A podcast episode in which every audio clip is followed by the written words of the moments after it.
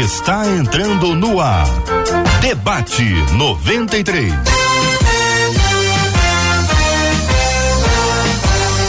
Realização 93 FM. Um oferecimento Pleno News. Notícias de verdade.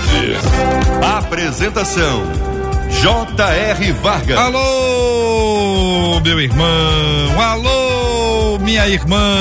Aqui fala J.R. Vargas, estamos de volta, começando aqui mais uma super edição do nosso debate 93 de hoje, minha gente.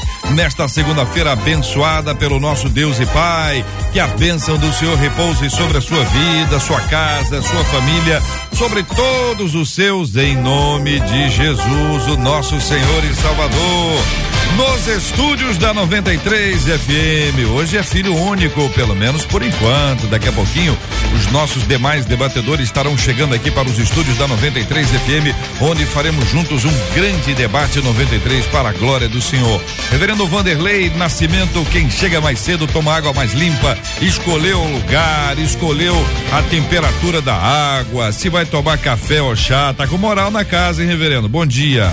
Bom dia, JR. Aguardando aqui os colegas. Creio que vai ser uma bênção o debate hoje, como tem sempre sido.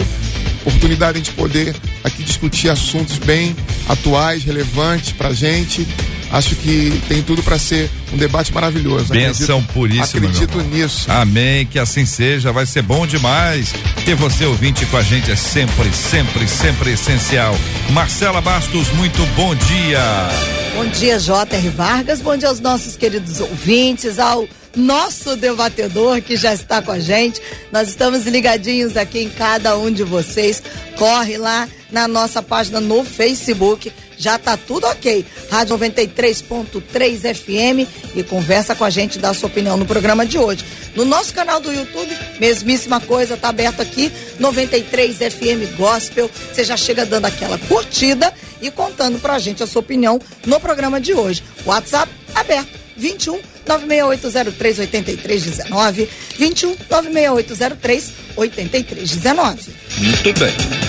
Participação dos nossos ouvintes já sequenciada aqui com muita alegria. Quero trazer a você hoje o desafio seguinte. Hoje a gente está com a promoção para os nossos ouvintes que estão nos acompanhando pelo rádio 93,3, pelo aplicativo, pelo site, pelo canal do YouTube, pelo Facebook, enfim, todas as plataformas que nós temos aqui o privilégio de transmitir o debate.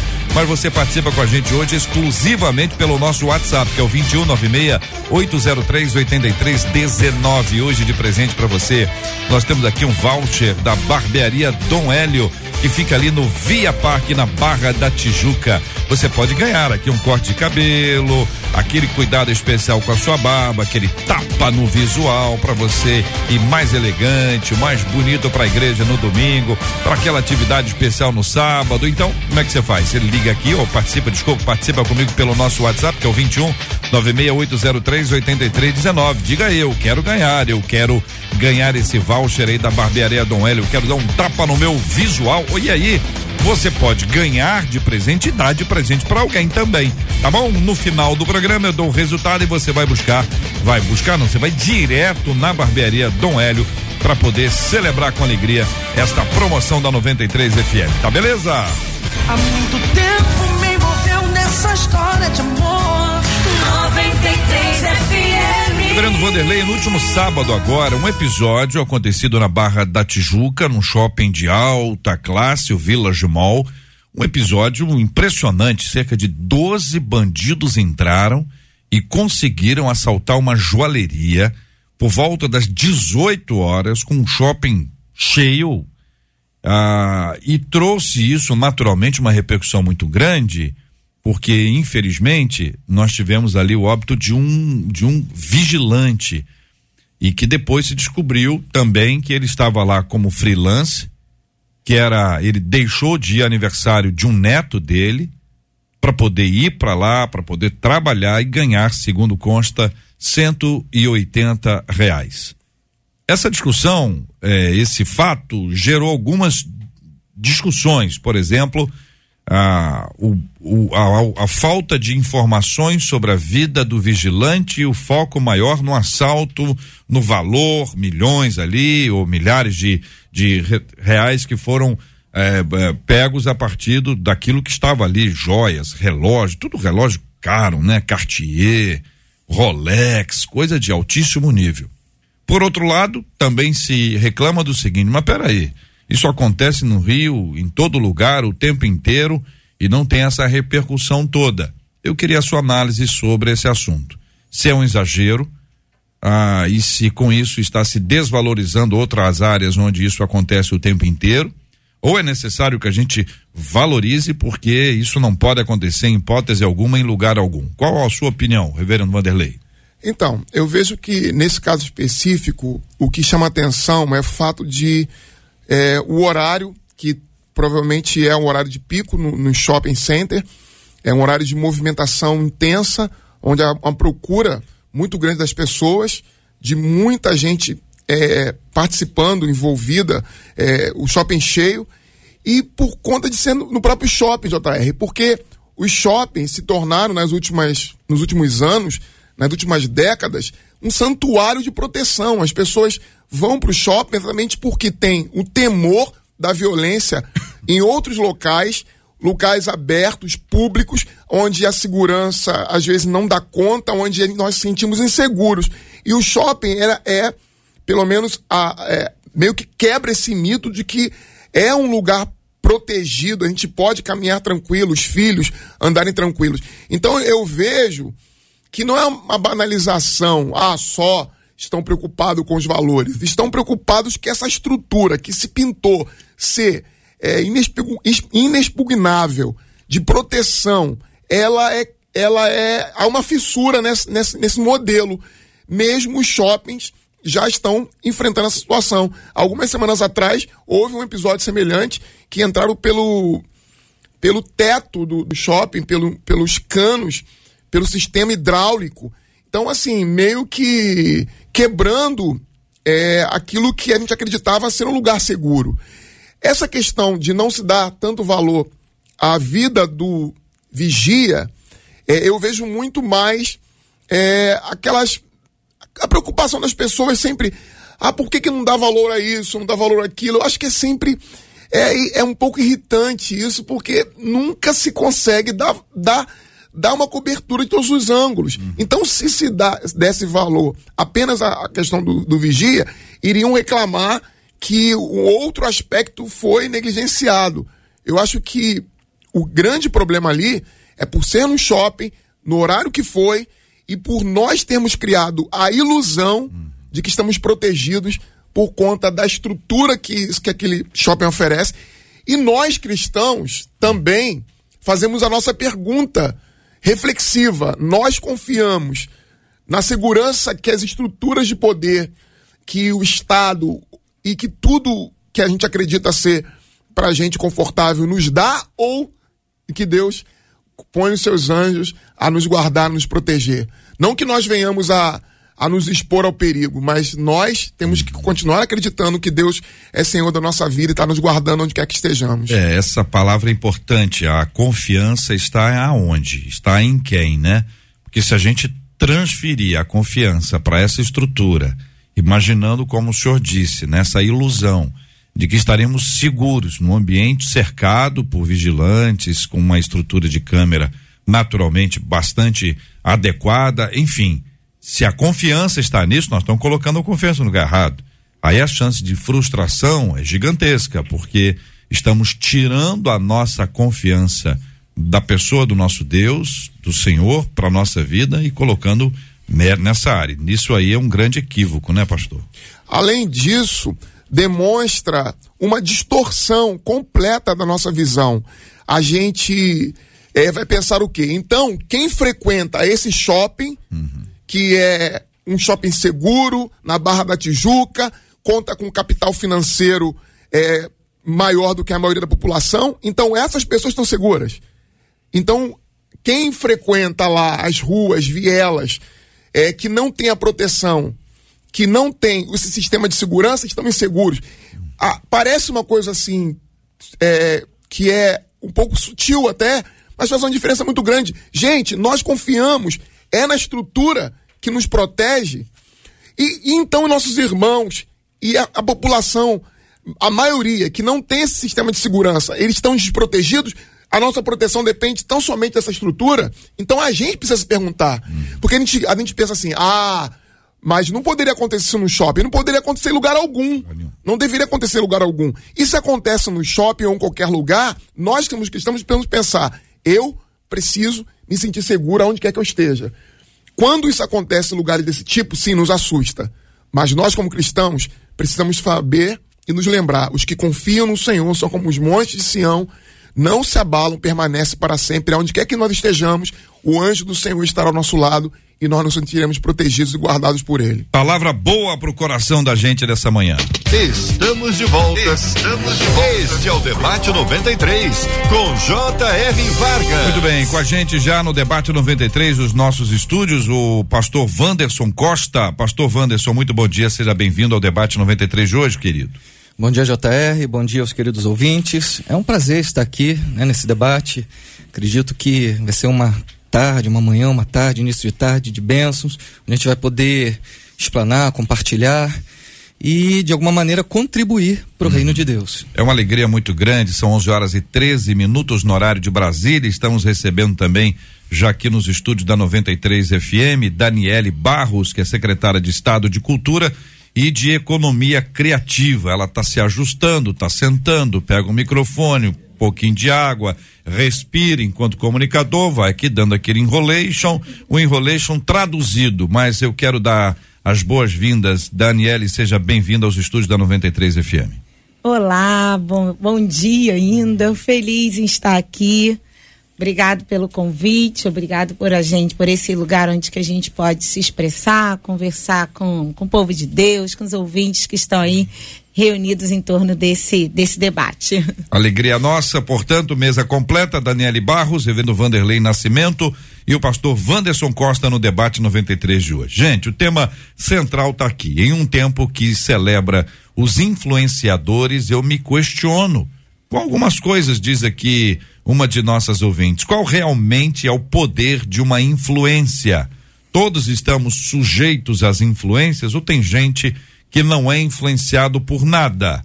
Qual o papel do cristão em um tempo de influências e influenciadores?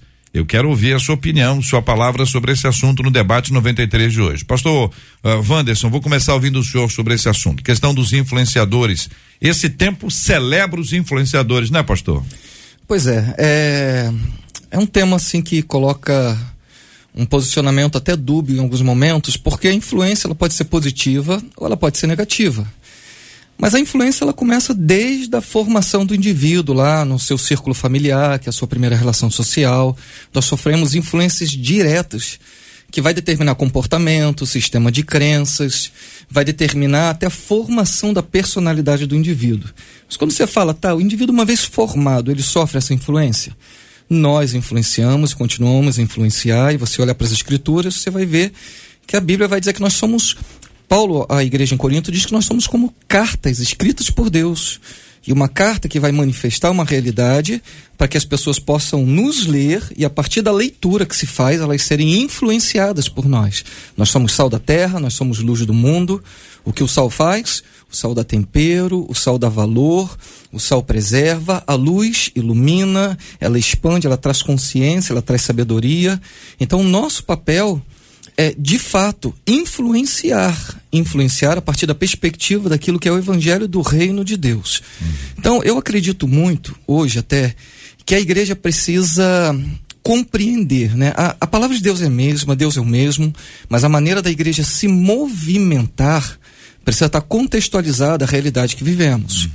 Nós não podemos abrir mão de alguns espaços uhum. e permitir que outras influências se comuniquem e ditem cultura, comportamento, pensamento. Então, os influenciadores digitais, eles têm hoje uma importância tremenda. Eu tenho certeza que cada pessoa que está ouvindo, que cada ouvinte, quem tem um filho, quem, eles já nascem hoje na geração digital. Você, uma criança já te ensina a lidar melhor com essa parte digital do que um próprio adulto. Então estão lá vendo YouTube, vendo o Instagram, vendo as mídias sociais. E se nós não atentarmos que isso é uma ferramenta poderosa de mudança de cultura, de influência cultural, uma influência cultural dita comportamento, dita maneira de lidar com a fé. Nós, se não entendemos que precisamos entrar nesses espaços e ser esses influenciadores, nós vamos apenas ter uma igreja institucional e não orgânica. Eu queria ampliar para que a gente pudesse discutir isso aqui de forma é, mais ampla, de fato, a questão assim, não focado só na questão da igreja, o papel da igreja como como influenciadora, que nem é esse o objetivo central no começo, mas no final. Em um tempo que celebra os influenciadores, eu me questiono com algumas coisas. Qual realmente é o poder de uma influência? E aí eu consulto Daniele, Vanderlei, sobre esse aspecto também, o que envolve a nossa influência. Nós somos influenciáveis.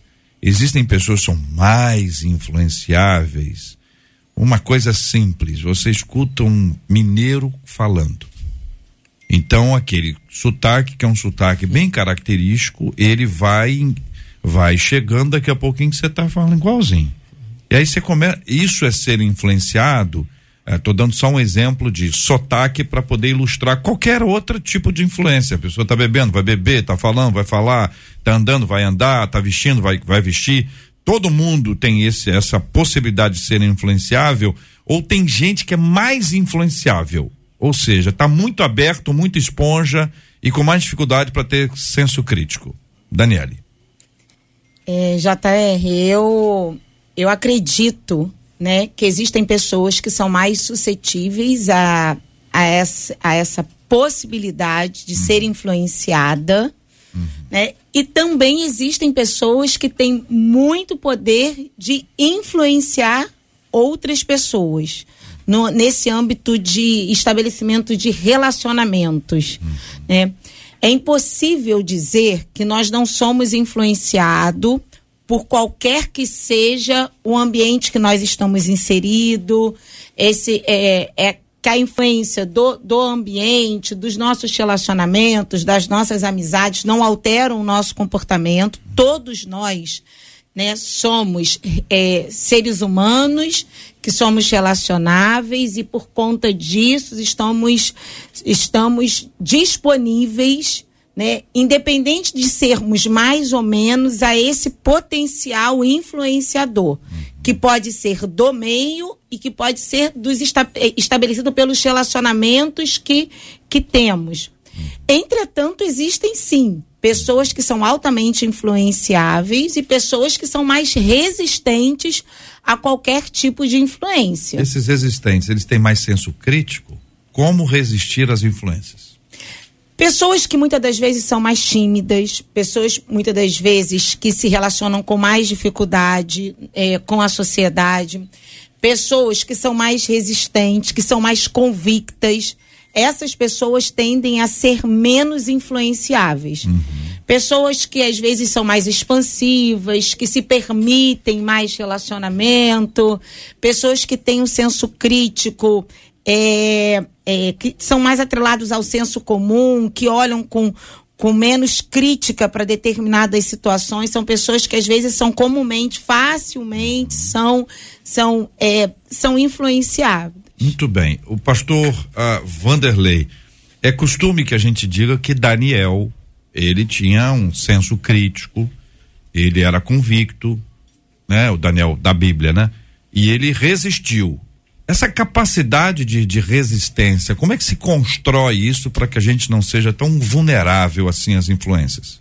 Então, você pegou um exemplo bem interessante, porque Daniel, ele, ele é tido como bastião da, da, da não mudança, da resistência, e é uma verdade. Mas também é uma verdade que Daniel permitiu se trocar o nome dele.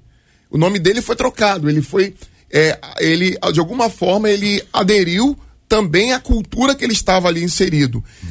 E eu falo isso por quê? Porque no, o nosso papel é manter esse equilíbrio. Esse equilíbrio entre não se tornar uma rocha, não se tornar alguém que não cresce porque não se permite olhar à sua volta e ser crítico em relação às suas posições e ser aberto a um mundo e a possibilidades novas porque se fecha tanto, tanto e se mantém tanto na sua identidade que se perde também o vigor da própria existência. Mas com relação àquilo que você disse aqui, também a gente precisa manter é, essa resistência, porque o que a gente per, é, percebe hoje é que as pessoas são arrastadas por concepções, por uma cosmovisão de mundo, por uma compreensão de mundo que não é delas, e elas simplesmente são engolidas, devoradas por cada tendência nova. E isso é um problema. Nós precisamos, sim, manter esse equilíbrio entre estar aberto à mudança, entre perceber o novo e aquilo que.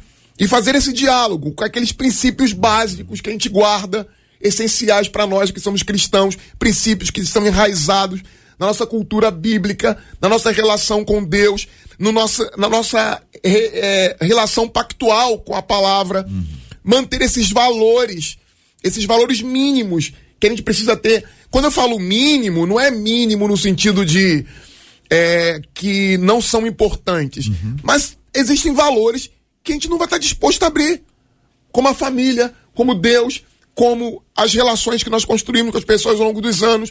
Então, acho que nesse tempo de enxurrada de influenciadores, nós precisamos estar abertos com limites mantendo os princípios básicos, mantendo os valores essenciais que norteiam a nossa identidade como servos de Cristo, como crentes é, redimidos. Pastor Wanderson, ah, exige-se que todo mundo saiba utilizar as redes sociais, né? Não é uma coisa obrigatória, mas exige-se. A pessoa, você não tem WhatsApp? Que você não, não tem rede? É, é, como se fosse um estranho, não? Uma pessoa, um, que você está vindo de outro mundo, é ET. Ah, no entanto, nem todos têm maturidade digital e também maturidade emocional. Então, como no exemplo primeiro que o senhor trouxe, a gente pode ter um, uma criança, um adolescente com muita maturidade digital, sabe tudo, uhum. mas não tem maturidade emocional. Ele tem uma pessoa mais velha que não tem maturidade digital, mas tem maturidade emocional. Como equilibrar essa balança aí, pastor? Então, acredito que para todas as relações da vida, seja ela no mundo digital, nas relações pessoais. Tem algumas coisas que a gente precisa desenvolver enquanto indivíduo. E uma delas é autoconhecimento. Tá? Quando eu sei quem eu sou, quando eu sei para onde eu estou indo, quando eu tenho, como o pastor falou, princípios e valores que são imutáveis, eu sei exatamente qual é a minha identidade. Né? Quando Jesus vai, ele é levado pelo Espírito para ser tentado no deserto, o primeiro questionamento do diabo era com a identidade dele. Se tu és filho de Deus, transforma essa pedra em pão. Então, a identidade firmada, ela é esse fator de resistência a essas influências externas. Influências digitais, mas que estão lá debaixo de uma cultura caída, para tentar comprometer e corromper a identidade. Uma criança em formação, ela está na construção da sua identidade.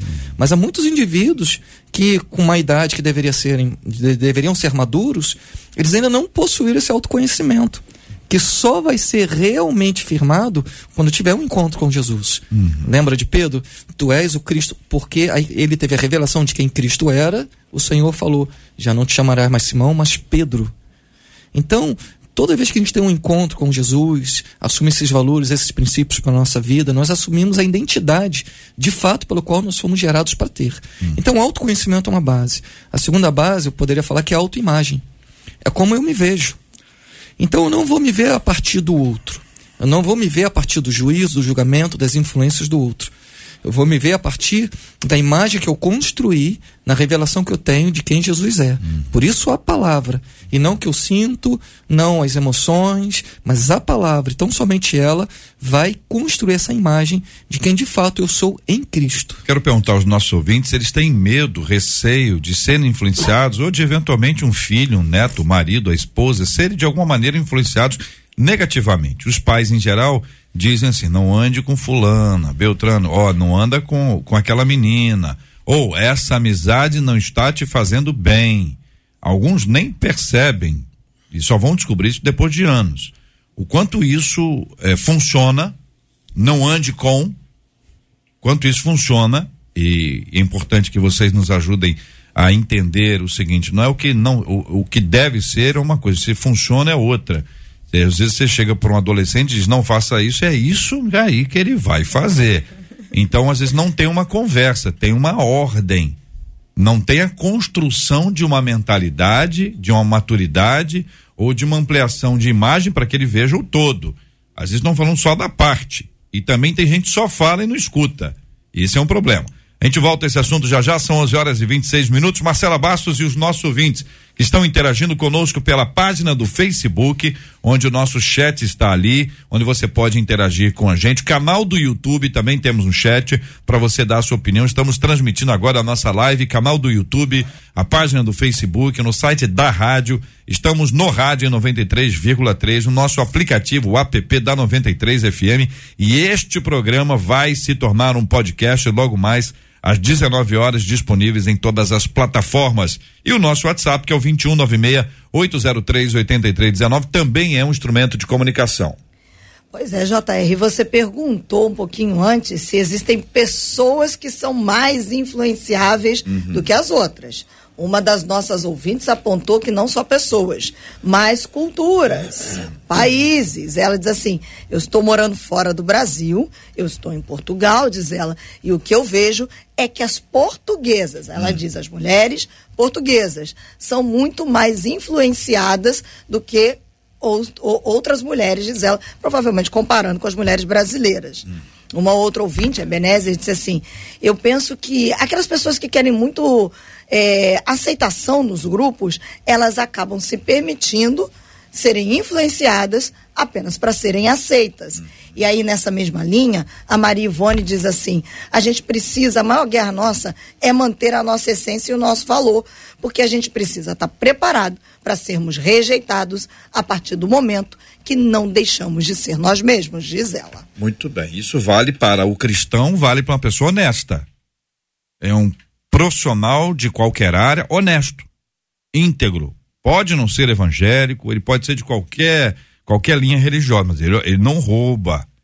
Ele, ele, ele não subtrai produto algum da empresa sem que haja uma autorização. Se houve autorização, não houve subtração, né? Houve uma autorização. Então, existem coisas que a gente precisa encarar e ver o seguinte: olha, isso é um papel de alguém que está sendo influenciado e por conta disso o grupo fez, as pessoas fazem, todo mundo faz, todo mundo age assim, por que, que eu não posso agir assim? Então a gente tem essa força da cultura, essa força externa, essa força do grupo que pode gerar uma atitude equivocada, ainda que a pessoa tenha boa formação e até às vezes tem um, uma raiz religiosa. Não acontece, não, gente? O que, que vocês acham?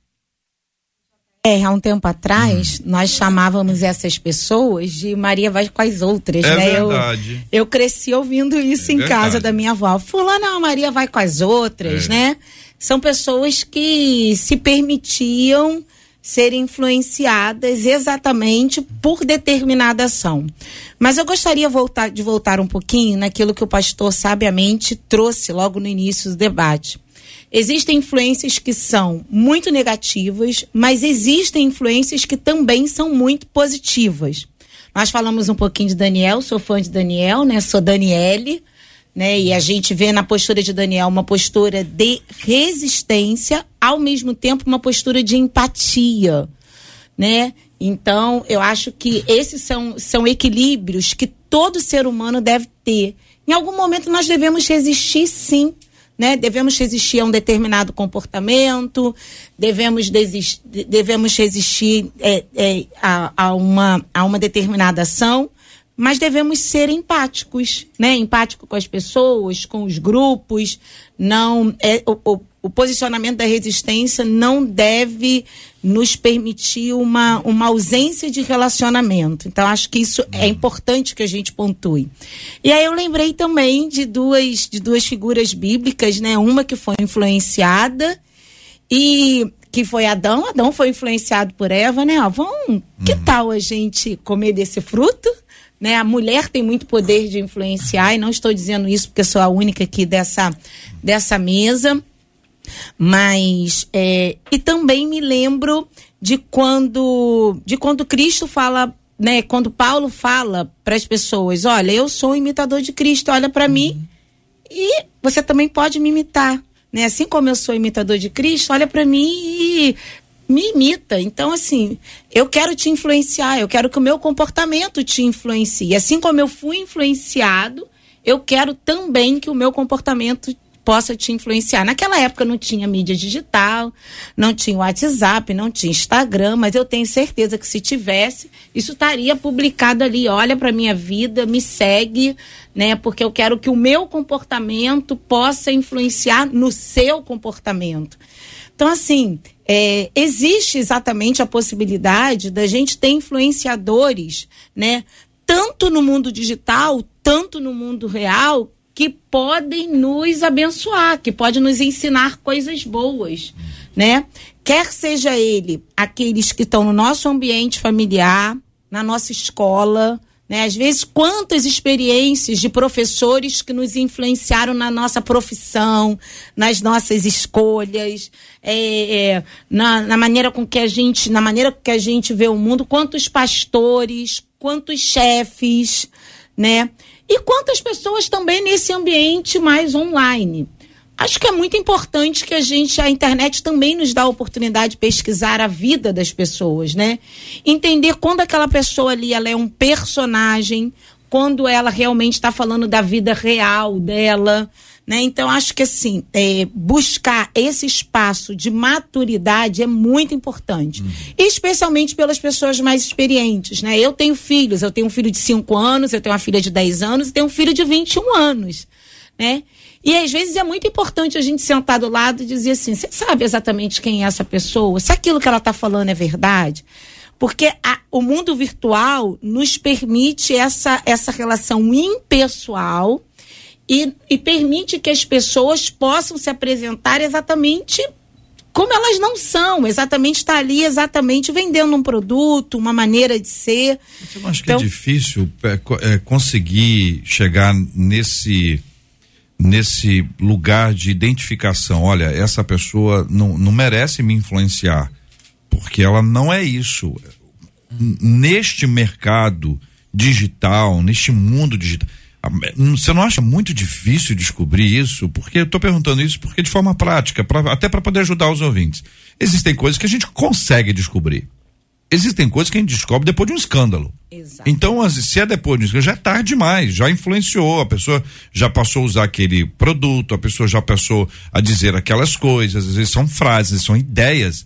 A pior coisa são as ideias. Porque a pessoa te vende um produto, você comprou, às vezes é até bom Agora, esse influenciador de produto, o cara usa o creme, shampoo, não sei o que lá, compre na loja tal. Você vai, se não gostou, você. Agora, a ideia, ao comportamento que aquilo entra na cabeça da pessoa que é imatura. Então, como descobrir se vale a pena ser influenciado por esse alguém? É de... Que é digital, é não. digital, é digital. É, quando a gente falou aqui no início sobre a questão de manter o equilíbrio, eu acho que é importantíssimo isso. Mas a gente sabe, é verdade, a gente não é inocente, a gente sabe que a, a internet tem produzido uma legião de pessoas que não sabem o que estão fazendo. Só estão fazendo porque um certo ícone digital faz. E nas coisas mais básicas. E pervertendo os valores também mais básicos. Trazendo pra gente uma forma de enxergar o mundo que não condiz com a nossa com as nossas raízes espirituais, com a nossa forma de enxergar as coisas, mas a gente se pega simplesmente repetindo termos, agindo de algumas formas, de alguma forma às vezes contraditória com aquilo que a gente acredita. É, como a, a nossa secretária falou, é, de cultura, que bom, riqueza termos participado aqui com, com a irmã. É, mas é, é também existe essa preocupação nossa. A gente às vezes percebe que nossos jovens, adolescentes estão se moldando pelo caráter de alguns ícones do esporte, da música, que não tem absolutamente nada a ensinar a eles, a não ser, às vezes, no futebol ou nessas áreas específicas. Mas eles têm toda uma estratégia de influenciar todo um comportamento, uma visão de mundo. E esse é um problema.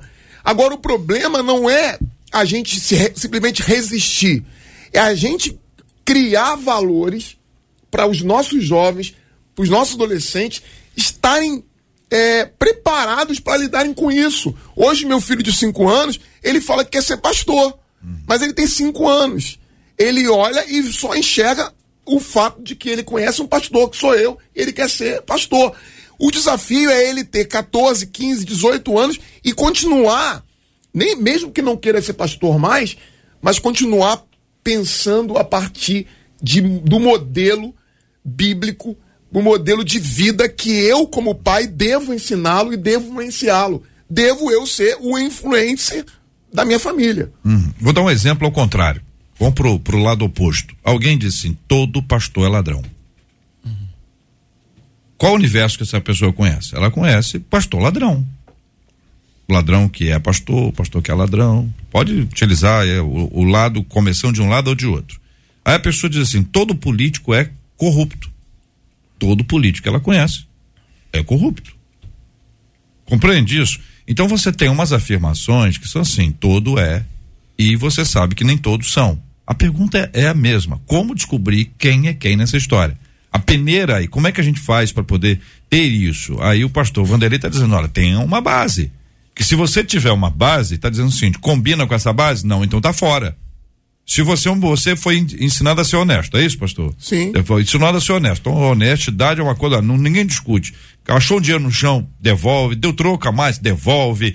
Ah, a pessoa não co cobrou alguma coisa, você aponta. Você vai no restaurante. A pessoa foi lá, fez a conta, te apresentou a conta. Você tomou três refrigerantes.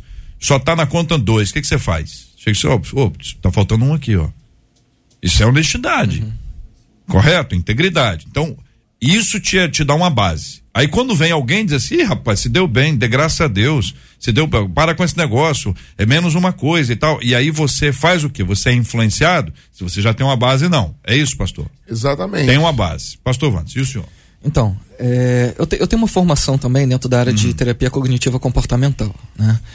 Quando a gente fala de comportamento, influência, a gente sabe que isso é uma realidade, a influência da questão social, cultural.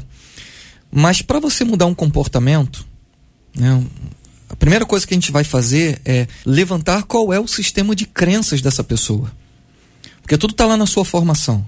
Porque o sistema de crenças te dá um óculos, uma visão, uma ótica, para você começar a interpretar tipos de pensamentos. E os pensamentos vão gerar sentimentos e sentimentos comportamentos. Então o comportamento ele não é algo isolado. Então uma influência, ela só vai ter essa possibilidade de afetar diretamente se você se permitir, ou se talvez na sua construção das suas crenças, você não tivesse alicerce. John Maxwell disse que nós somos o resultado das cinco pessoas que nós nos relacionamos. Porque pessoas têm um poder incrível de influenciar. Mas a influência vem aonde? Não é no comportamento. São nas ideias. Hoje se trabalha muito com PNL, Programação Neurolinguística. Você vê muitos influencers trabalhar com essa ferramenta. Tem alguns que fazem live 5 horas da manhã. Às vezes eh, tem uns que fazem 4h59. E eu, eu escutei algum deles falando, por que, que você faz live 4h59? Eles dizem, porque se essas pessoas atenderem ao meu comando de 4h59, estarem lá, acordarem cedo, tomarem banho frio, eu vendo para elas o que eu quiser porque elas estão sob o meu comando. Então, qual é o grande perigo? É isso, hein, rapaz? É eu não compreender que o meu comportamento ele é só resultado do tipo de crença que eu tenho. Uhum. E às vezes a minha crença é justamente lá, a ideia, o pensamento que está sendo bombardeado. Esse aqui é o ponto. Então, o que eu preciso rever é quais são os alicerces, os fundamentos que nós estamos. Por isso que eu falei, a primeira coisa, autoconhecimento a partir da revelação de quem Cristo é. Segunda coisa, autoimagem. Porque se eu não tiver, não tiver isso, eu me torno completamente vulnerável.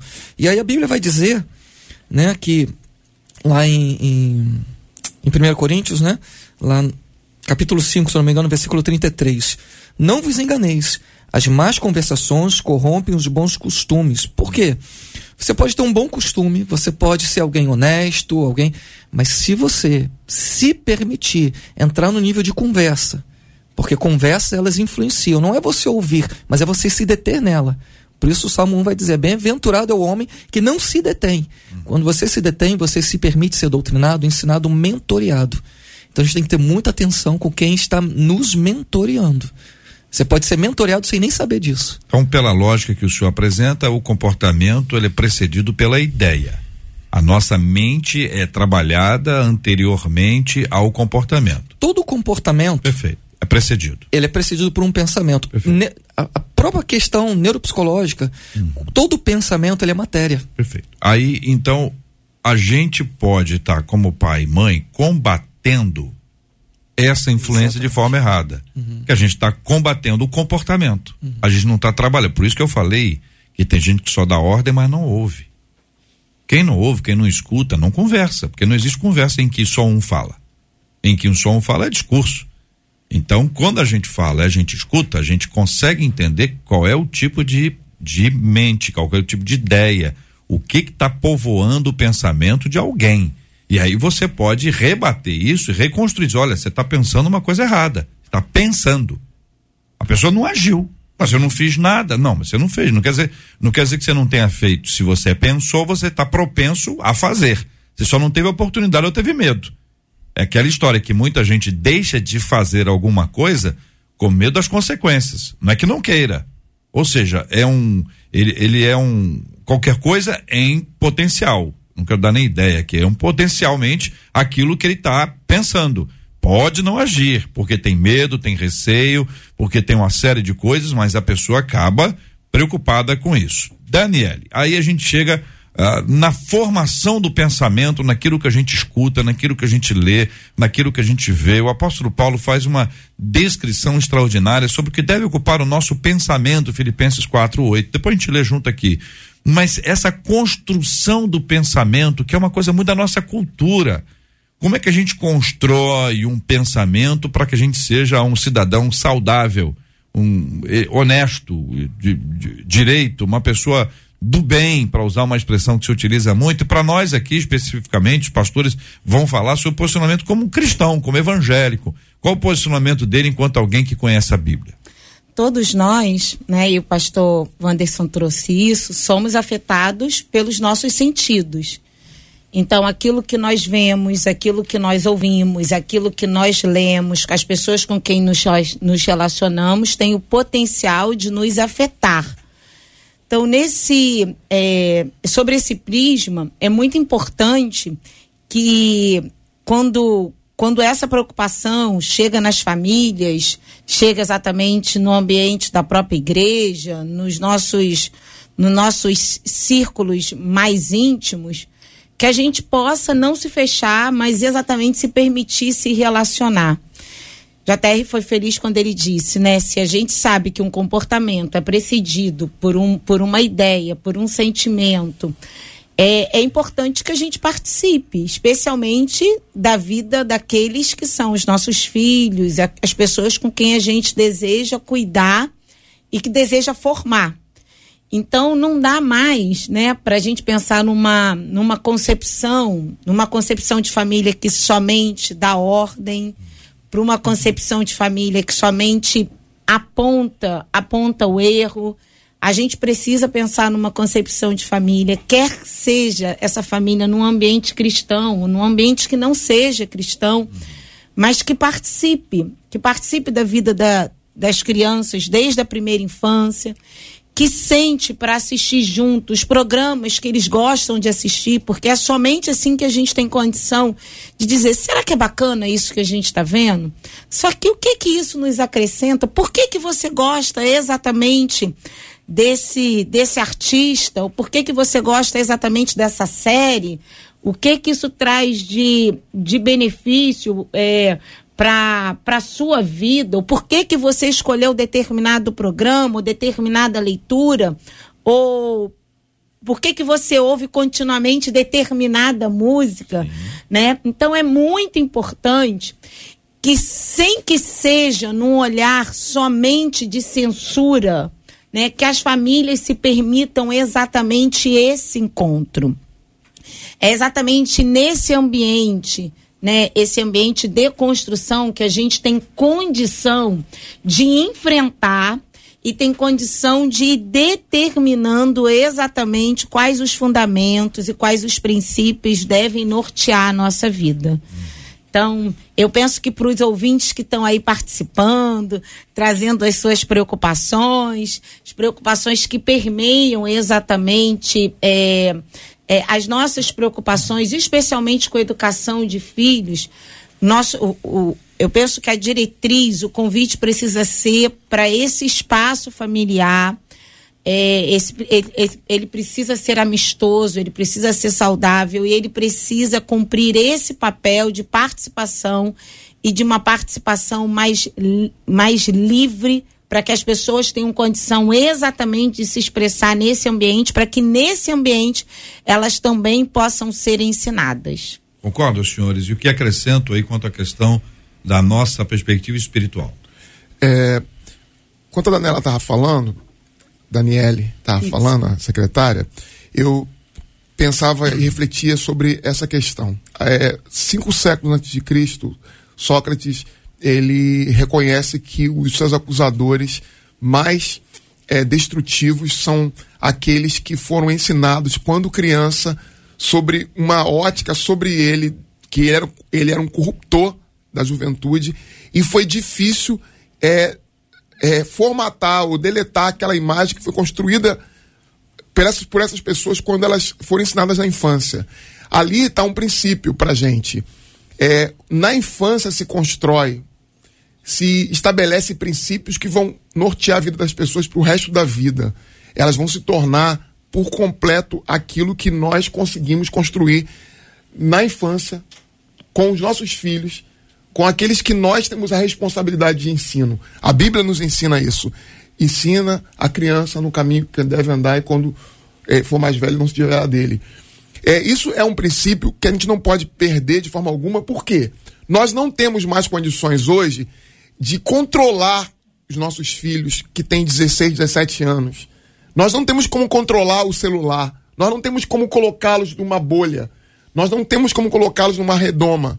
O que nós precisamos é fazer, como já foi dito pelo pastor e pela secretária, é construir princípios e valores que sejam enraizados neles e que correspondam à verdade do que nós conhecemos sobre Deus, sobre a vida, sobre o mundo de tal forma que eles estejam preparados para refutar, para resistir a essa, é, a, a essa e qualquer outra influência destrutiva, seja no casamento, seja na forma de lidar com a sexualidade, seja na forma de lidar com o próprio corpo, os padrões morais que são estabelecidos pela sociedade que não correspondem àquilo que nós acreditamos, não adianta a gente depois jogá-los às feras e querer depois protegê-los. Não, a gente tem que dar a eles as ferramentas necessárias para lidar com isso antes que eles estejam expostos. E nem aprisioná-los. Nem aprisioná-los. Não, é possível. não adianta achar que seu filho vai ser um ermitão que vai viver distanciado de tudo, de todas as coisas que podem destruí-lo. Ele vai estar exposto.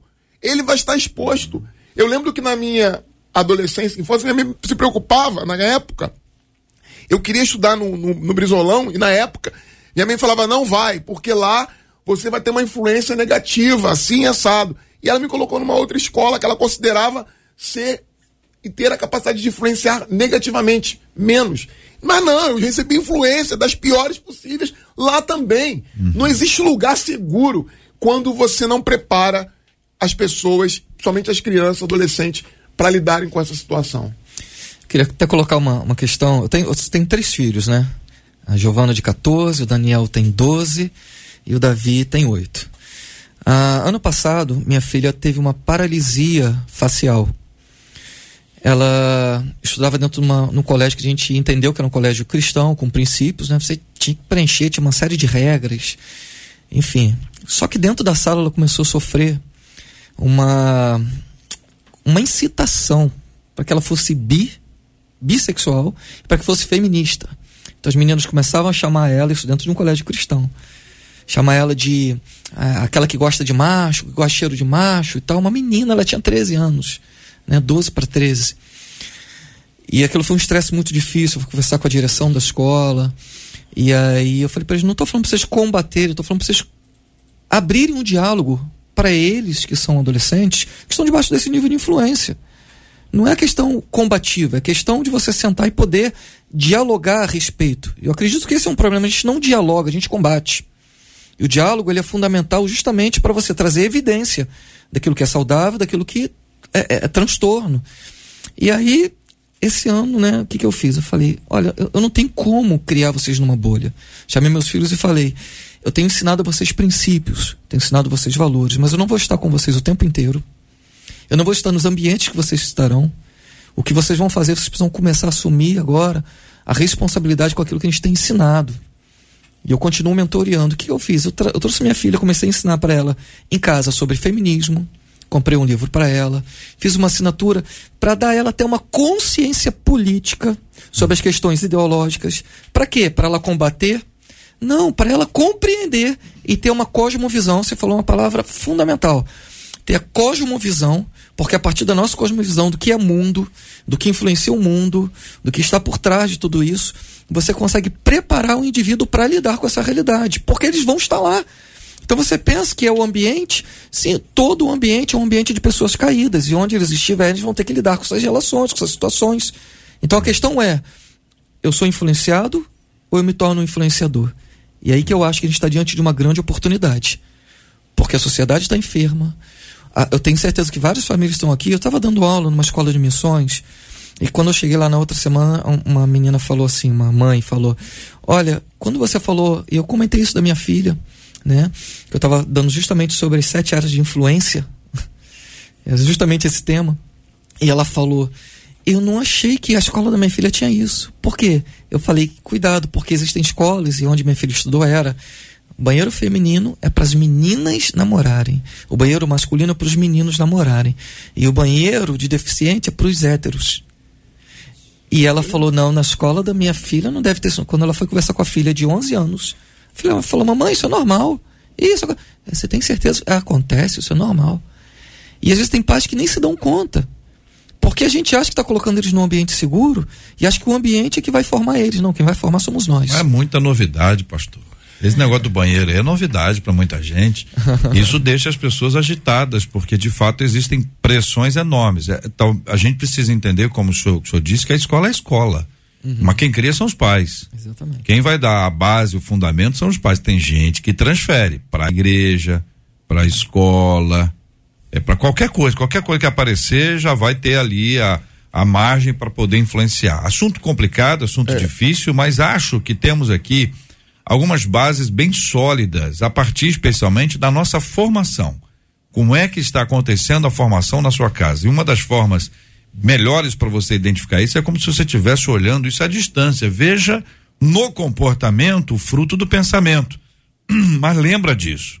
Tem gente que pensa e não faz, porque não teve oportunidade. Não faz, porque tem medo da reação se for descoberto mas se descobrir uma forma de não ser descoberto, fará. A pergunta é exatamente essa: o que a pessoa faz quando ninguém está perto? E aí a gente consegue identificar um pouquinho desse pensamento que está aí no coração do nosso povo, na mente de cada um deles. Marcela, muito obrigado. Vamos ver as últimas participações dos nossos ouvintes. Encerro com duas falas. A primeira diz assim: como filhos de Deus, nós fomos chamados para influenciar. Precisamos ser sal e luz, diz a nossa ouvinte pelo YouTube. E ela encerra dizendo: a nossa, a nossa presença precisa ser notada. E o outro ouvinte dizendo: preciso confessar, diz ele, que o debate 93 tem influenciado muitos ouvintes a terem senso crítico e agradece o debate de Amém. hoje. Amém. Louvado seja o nome do nosso Deus e Pai. Fundamental, senso crítico para tudo. Até para quem ouve a palavra, senso crítico como os bereanos. Será que está na Bíblia mesmo? Isso aí tem a ver com as sagradas escrituras ou não? Senso crítico em todas as áreas. Fundamental para a gente hoje. Ser rebelde virou moda ou isso é um equívoco da minha parte? Por que a rebeldia tem sido tão celebrada nos últimos tempos? Qual é a obediência que agrada a Deus? Por que é tão difícil enxergar o que fazemos de errado? A nossa obediência pode inspirar outros a serem obedientes? O que você acha? Esses e outros assuntos, minha gente, estarão amanhã, se Deus quiser, a partir das 11 horas da manhã, em mais uma super edição do nosso Debate 93. Muito obrigado, reverendo Vanderlei Nascimento, pastor da Igreja Presbiteriana de Belfor Roxo. Obrigado, meu irmão.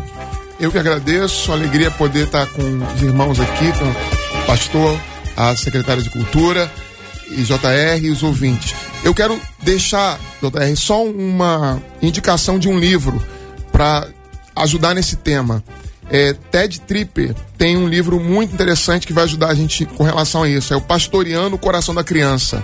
É um livro que eu estou lendo recentemente e que me ajuda bastante é, a compreender como a gente pode fazer é, disso um instrumento de ajuda para os pais. Uhum. Pastor Wanderson Costa, da Comunidade das Nações em Niterói, muito obrigado, meu irmão. Deus abençoe. Eu que agradeço, JR, o reverendo Vanderlei, a secretária Daniele Barros, cada ouvinte né, que esteve conosco aí, mas eu queria deixar um, um texto aqui, aquele que nós falamos lá de Filipenses 4, né? É, só que ele começa dizendo, às vezes a gente fala de alguns assuntos que causam inquietação, né? Falar de filhos, família, falar.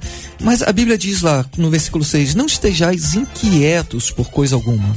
Antes as vossas petições sejam em tudo conhecidas diante de Deus pela oração e súplica e com ação de graças, e a paz de Deus, que excede todo entendimento, guardará os vossos corações e os vossos pensamentos em Cristo Jesus. Quanto ao mais, irmãos, tudo que é verdadeiro, tudo que é honesto, tudo que é justo, tudo que é puro, tudo que é amável, tudo que é de boa fama, se há alguma virtude, se há algum louvor, nisso pensai.